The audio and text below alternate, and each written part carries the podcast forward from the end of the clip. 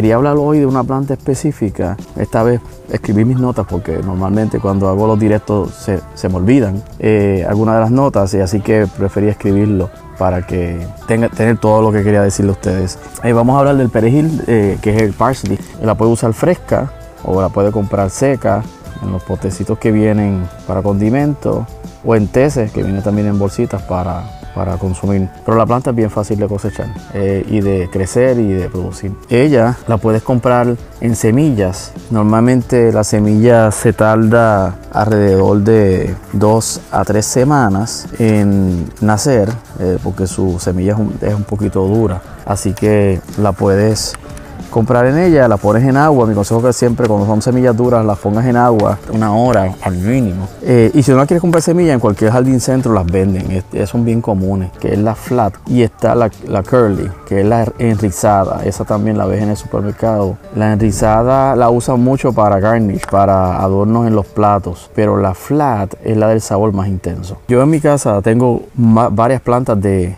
de perejil, de parsley. Y la razón es, por algo específico que tiene esta planta que no todas las plantas lo tienen. Ella es anual o, bianual. ¿Qué significa? Que ella nace, eh, tira sus espiguitas de flores, tira las semillas y muere. Este proceso puede pasar en un año o dos. Normalmente yo lo que hago es que la, la mantengo podada para extender su vida eh, un poco más para que no se muera y me dure, se convierta en bianual. Bianual es que no va a durar más de un año y medio o dos, ¿sabes? Ahí ella va a morir. Eh, si la compras ya nacida, mi recomendación es que mantente podándola y llevando de las hojas para adentro. Un truco que se usa cuando tú te llevas las hojas o las compras en el supermercado frescas y para que te dure más es que la pones en la nevera, claro está, pero de vez en cuando roceale agua o la sacas afuera, la, las mojas un poquito en el fregadero, la sacudes y la vuelves a poner.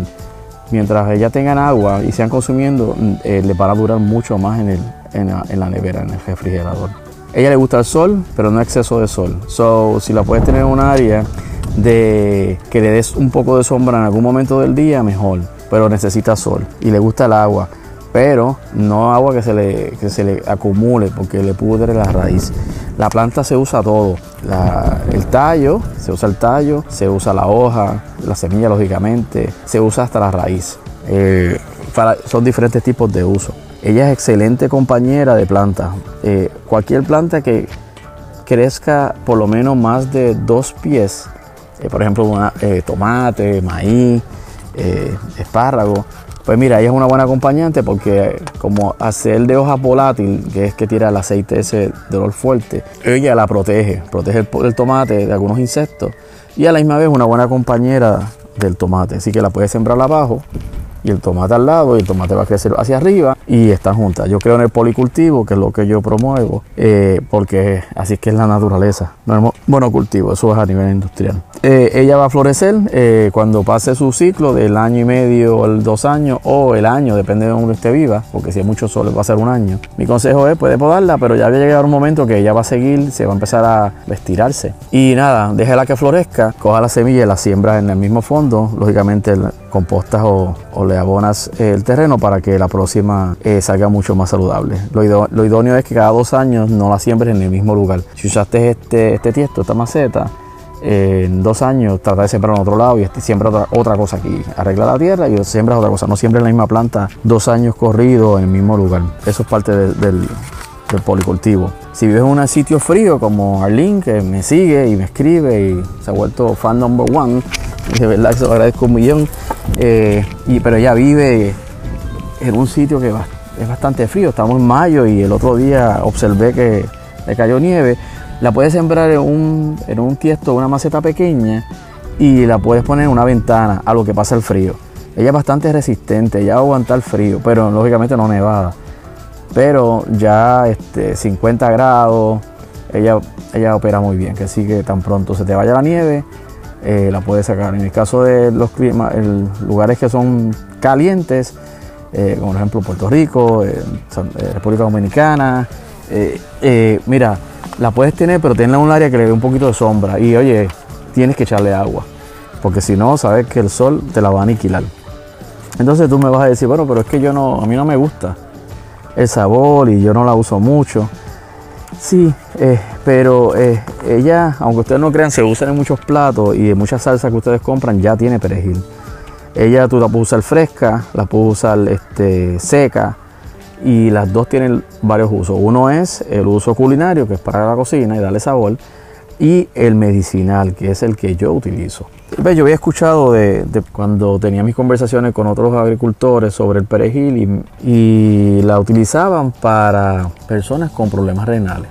Y todo en exceso tiene, tiene problemas. Ella, si tú estás embarazada, no debes usar perejil. Punto. O sea, ella, una composición química que le hace daño, eh, creo que al feto. So, lo idóneo es no, si estás embarazada, no uses perejil o evítalo lo más que puedas. Pero si y, no la uses en exceso, no es que ahora si tienes un problema renal o algo así, empiezas a meterte perejil día y noche, no, porque eso hace daño. Eh, todo en exceso hace daño.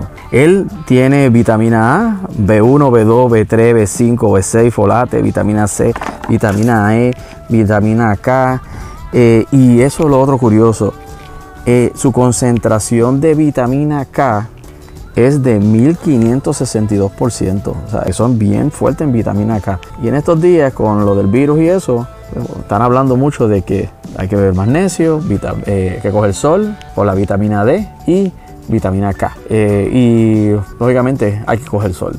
Si usted no está cogiendo sol, no hay suplemento que, que cambie lo que la naturaleza creó, que es que el cuerpo produce su propia vitamina D. Así que aparte de eso ya tiene calcio, hierro, magnesio, manganeso, fósforo, potasio, sodio, zinc. Eh, en fin, ella está llena de minerales y, vitaminas que le hacen bien a usted. Eh, un poquito de, perejil en su plato de comida de vez en cuando, oye, cae bien. Es lo que hay que tener cuidado, que es con el apiol, eh, es el aceite que ella, ella tiene, pero eso son en altas concentraciones, que es donde ella hace daño. Es una planta excelente, se las recomiendo y si quieren empezar con alguna planta sencilla, fácil de cultivar, les dije la última vez que el romero es una de las mejores y la próxima pues es el perejil. Nada, un abrazo y gracias por seguirnos. Chao. Te invitamos a suscribirte a nuestro canal y tocar la campanita para darle seguimiento a todos los videos nuevos que publiquemos. Asimismo, que nos sigas en Facebook y en Instagram, donde tendremos lives y muchas sorpresas más.